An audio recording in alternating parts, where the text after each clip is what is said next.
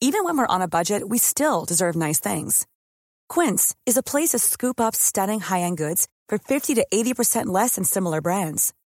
They have buttery soft cashmere sweaters starting at $50, luxurious Italian leather bags, and so much more. Plus, Quince only works with factories that use safe, ethical, and responsible manufacturing. Get the high-end goods you'll love without the high price tag with Quince. Go to quince.com slash style for free shipping and 365-day returns. Te lo cuento, te lo cuento. Tu dosis diaria de noticias.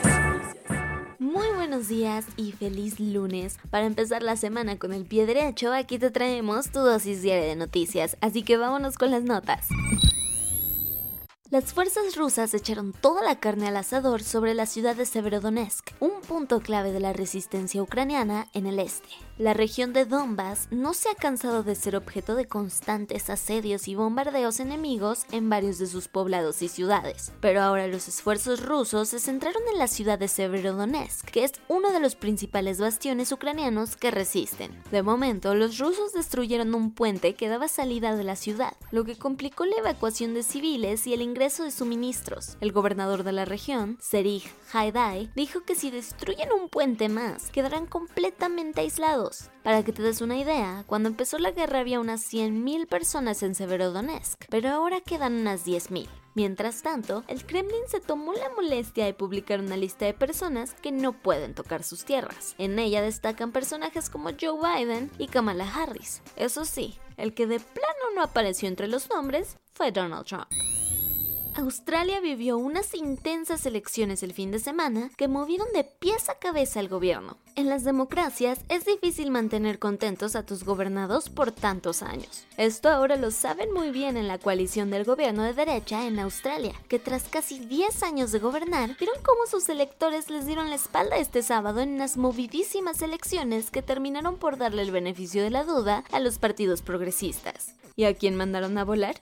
Precisamente al actual primer ministro, el conservador Scott Morrison, que de plano romperá filas y dejará su cargo al líder laborista de la oposición, Anthony Albanese, que estuvo súper pendiente de que su partido de centro izquierda se llevara la mayoría absoluta para hacerse del poder. Vámonos a los cuentos cortos. Los gobiernos de Veracruz y Tabasco, gobernados por Morena, dejaron caducar miles y miles de medicamentos para tratar enfermedades como cáncer, diabetes y VIH. Todo esto mientras varias organizaciones reclaman que hay un desabasto en los centros de salud pública. Tan solo en Tabasco, las autoridades sanitarias reconocieron que tienen unas 100.000 cajas que ya fueron. Pero en Veracruz, gobernado por Cuitláhuac García, avisaron que encontraron 884.822 a nada de vencerse. Cecilia Monzón, una activista y abogada feminista, fue víctima de un brutal ataque en el cual dos sujetos armados en una motocicleta dispararon en contra de su camioneta en el municipio de San Pedro Cholula, en Puebla, donde perdió la vida. Monzón dedicó su trabajo principalmente a defender a las mujeres de la violencia machista y familiar en este estado. Ahora, ante la indignación de sus seres queridos y de quienes la recuerdan por su lucha social, la fiscalía abrió la carpeta del caso, esperando dar con los responsables. Canadá no pudo salvarse de una serie de super tormentas eléctricas que dejaron destrucción y caos a su paso. Estas tuvieron lugar desde el sur de Ontario hasta el sureste de Quebec pasando por tres de las cuatro ciudades más grandes del país, Toronto, Montreal y Ottawa.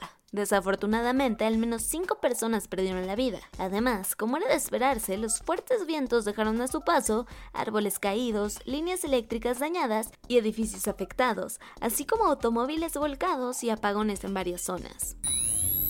A plena luz del día, frente a la multitud y en el transitado centro de Teherán, asesinaron a uno de los miembros más importantes de la Guardia Revolucionaria de Irán, el coronel Hassan Sayad Kodayari. Unos hombres armados que todavía no han sido identificados por las autoridades llegaron en motocicleta para disparar en contra del uniformado justo a las afueras de su casa, lo que conmocionó a la gente.